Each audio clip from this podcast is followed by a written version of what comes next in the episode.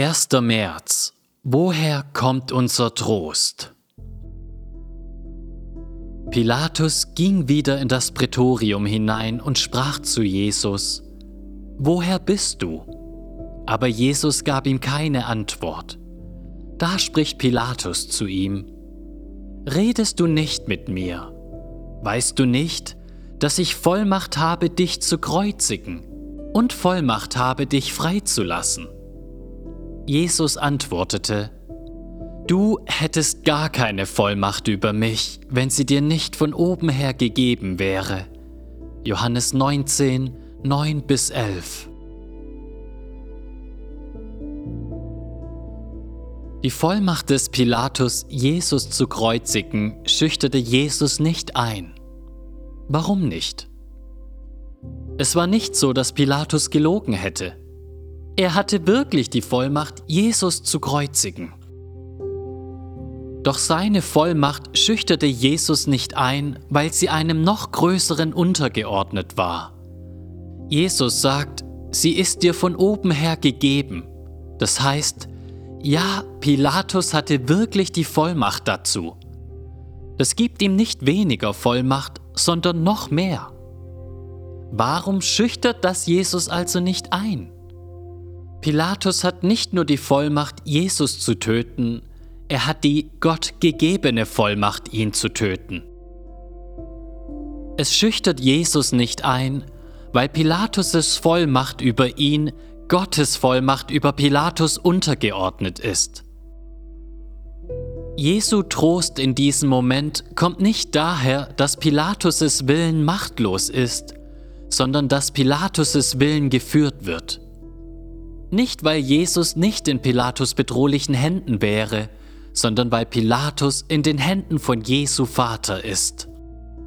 Das bedeutet, dass unser Trost nicht aus der Machtlosigkeit unserer Feinde kommt, sondern aus der souveränen Herrschaft unseres Vaters über ihre Macht.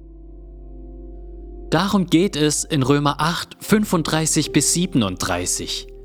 Drangsal und Angst und Verfolgung und Hunger und Blöße und Gefahr und Schwert können uns nicht von Christus trennen, weil wir in dem allem weit überwinden durch den, der uns geliebt hat.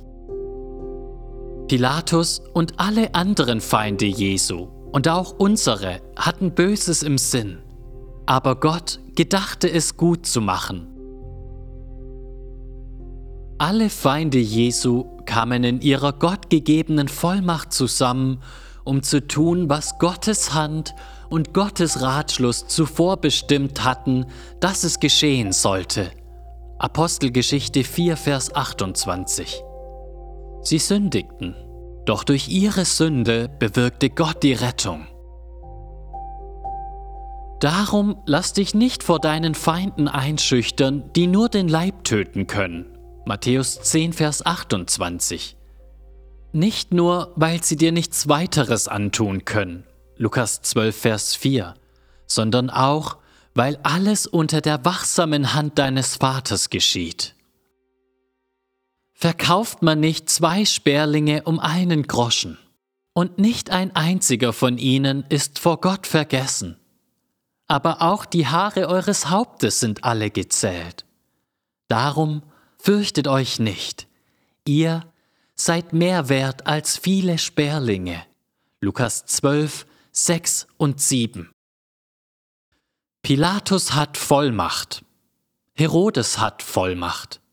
Die Soldaten haben Vollmacht. Der Teufel hat Vollmacht. Doch keiner von ihnen ist unabhängig. Ihre Vollmacht ist jeweils nur von einer größeren Vollmacht abgeleitet. All diese Formen der Vollmacht sind Gottes Willen unterstellt. Fürchte dich nicht.